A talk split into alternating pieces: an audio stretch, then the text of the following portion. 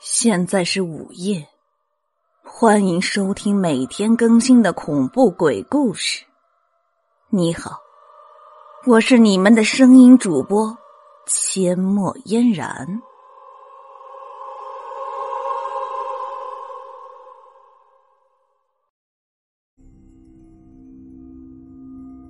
阴间电话号码。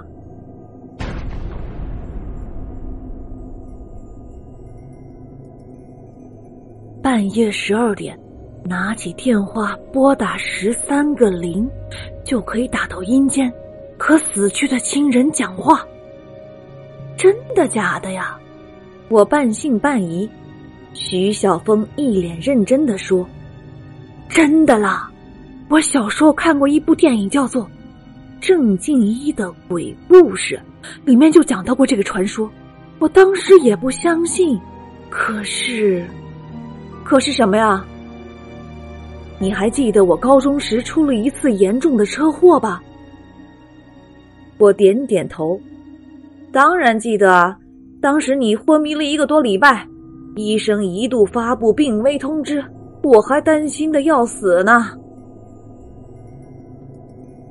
那时我妈帮我请了很多的名医来帮我诊治，可是都没有起色。有一天，我妈梦见我回到家。跟他挥手告别，吓得他马上醒来，来到医院。一到医院，医生便给他发病危通知。徐小峰陷入了回忆，讲到激动处还比手画脚起来。后来啊，有人建议我妈去找灵媒，灵媒说，因为我爷爷去世多年，没人祭拜。很寂寞，想要找人陪。刚好我这次出了车祸，就想把我带到他身边去陪他。我妈听了很着急，直问灵媒怎么办。那时刚好半夜十二点，灵媒就拿出了电话，要我妈拨打十三个零，直接打到阴间，和死去的爷爷求情。嗨，胡扯！我嗤之以鼻，一定打不通的了。错，真的有人，电话响不到五声，电话就被接起，是一个女生的声。小峰的话才说完，我便感到一阵寒意。那他他说什么呀？嗯小峰咳了两声，一脸正经，尖着嗓子说：“对对不起，您拨打的号码是空号，请查明后再拨。”靠！我捶了他两下，认真一点啦！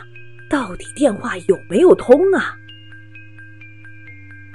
哈哈，刚才啊是开玩笑的啦，电话当然通了。我妈说，电话一接起来，就是一阵很吵的声音，好多人，好像有很多人在哀嚎的声。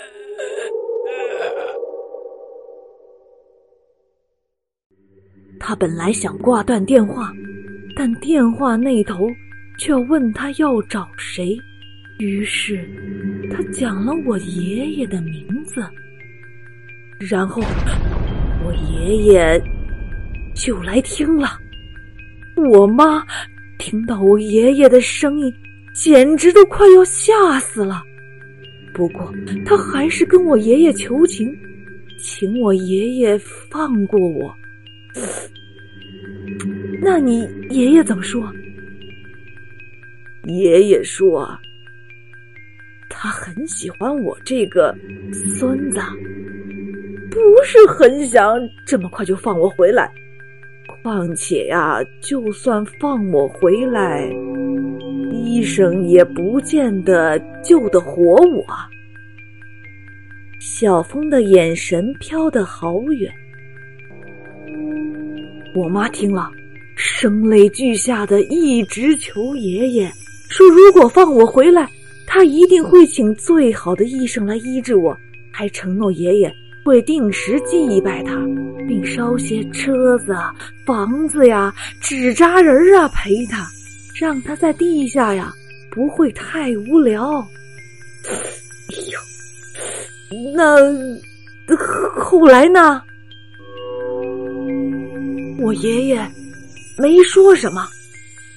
不过隔天我就奇迹般的醒了，好神奇的！我听了目瞪口呆。对呀，你想不想试试？听说农历七月事业最灵哦。是吗？我不知道要跟谁说话，我的亲友都健在呀。小峰怂恿我说：“嗨，你就试试看嘛，反正现在都快十二点了，验证一下这传说是不是真的，免得以为我骗你。”